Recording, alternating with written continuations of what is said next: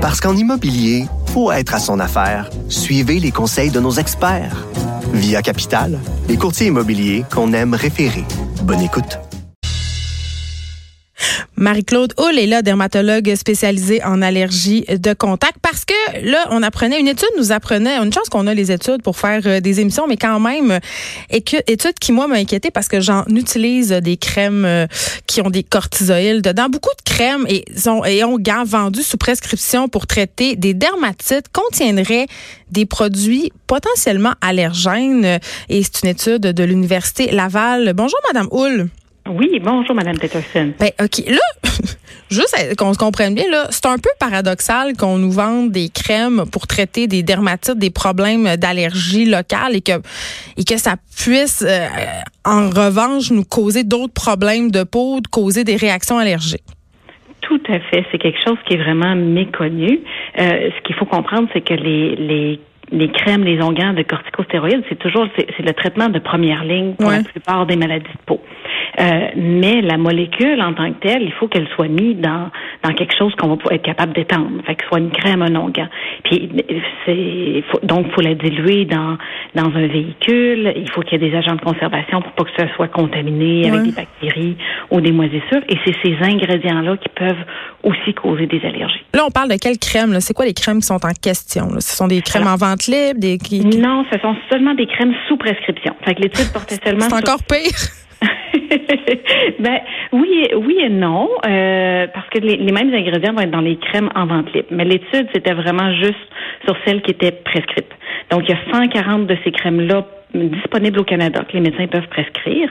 Puis, euh, malheureusement, la composition, euh, écoutez, on n'est pas des encyclopédies vivantes, on n'est pas capable de, de, connaître par cœur, ça va être quoi tous les ingrédients non médicinaux de ce qu'on prescrit. Alors, le but de l'étude, c'était de recenser, mais qu'est-ce qu'il y a vraiment là-dedans? Question de sensibiliser les, euh, ben, la communauté médicale, puis aussi euh, les gens qui l'utilisent. Ben moi, ça me stresse parce que je me dis, bon, euh, si j'ai un problème dermatologique, puis je me rends chez le médecin, est-ce que je vais me retrouver à empirer mon cas en utilisant la crème de prescription que le médecin va m'avoir donnée? Parce que lui, il l'aura peut-être pas vu, cette étude-là, là, Madame Hull. Euh, ben, il faut il faut remettre ça en perspective. Alors, le le il n'y a pas de risque de réaction allergique grave. Il n'y a pas d'anaphylaxie hein, comme les allergies alimentaires où on pourrait en mourir. Le pire qui arrive, c'est que la dermatite ou la maladie de peau ne répond pas à la crème ou même ça va empirer la dermatite. Donc, si on utilise notre crème qui a été prescrite par notre médecin et que bon, mais ça calme le problème, ça améliore, on sait qu'on ne sera pas allergique à ça. Donc, ok. Euh, ce sont seulement ces répercussions-là qu'on peut avoir euh, à cause de la présence justement de ces composés allergènes-là dans ces médicaments ou il y en a d'autres? Euh, les, répercussions, ça va être de, ça va être vraiment d'une allergie retardée qui se présente vraiment seulement sur la peau. Donc, il va y avoir des rougeurs, des démangeaisons. Euh, on s'entend, ça peut être très inconfortable et très incommodant, mais ça, c'est pas dangereux pour notre vie. Et là, ma question quand même va être la suivante. Est-ce que mhm. les compagnies pourraient fabriquer des crèmes exemples d'allergènes, il me semble, je sais pas. Euh, c'est une excellente question. On a quand même recensé, il y avait quand même 76% des produits qui en contenaient, mm. puis 25% qui en contenaient pas. Donc, c'est possible d'en produire 100. Euh, Et pourquoi ils le font pas d'abord? Parce que, ben, écoutez, là, je, là, je suis, moi, je suis dermatologue, je suis pas dans, je, je fabrique pas les produits. Ben, vous devez bien euh, avoir votre petite hypothèse. Bien sûr. C'est que le, faut absolument qu'ils mettent des agents de conservation, sinon la, crème va devenir pourrie dans, dans, notre dans notre pharmacie. Euh, très rapidement en dedans d'un mois. Puis le, le, le, nombre de molécules possibles en agent de conservation, il n'y en a pas des millions.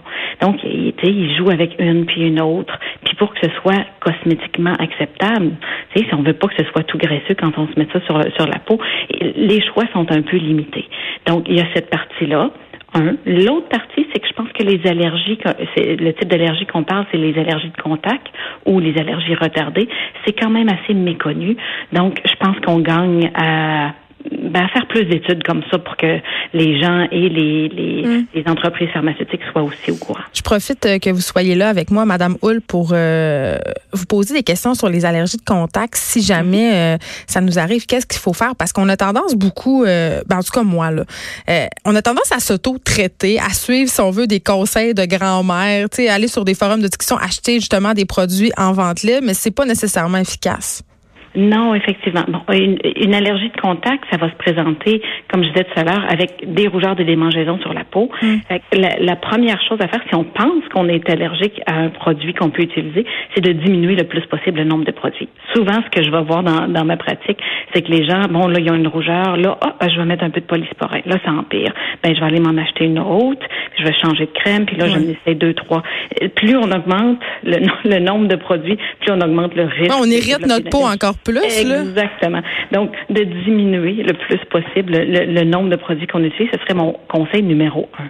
Puis, bien sûr, là, si ça si ça passe pas, là, je pense qu'il faut aller consulter euh, un médecin là, à ce moment-là. Ou un dermatologue, mais encore faut-il avoir la chance euh, d'avoir le privilège d'avoir accès à un dermatologue. Marie-Claude Hull, merci beaucoup, dermatologue spécialisé en allergie de contact. On vous parlait par rapport à cette étude qui révélait que plusieurs crèmes euh, qui luttent contre les allergies de contact, justement, qui sont vendues, qui sont sous prescription, c'est-à-dire, ben, nous causent des allergies. Donc, un peu paradoxal. Merci beaucoup de nous avoir parlé.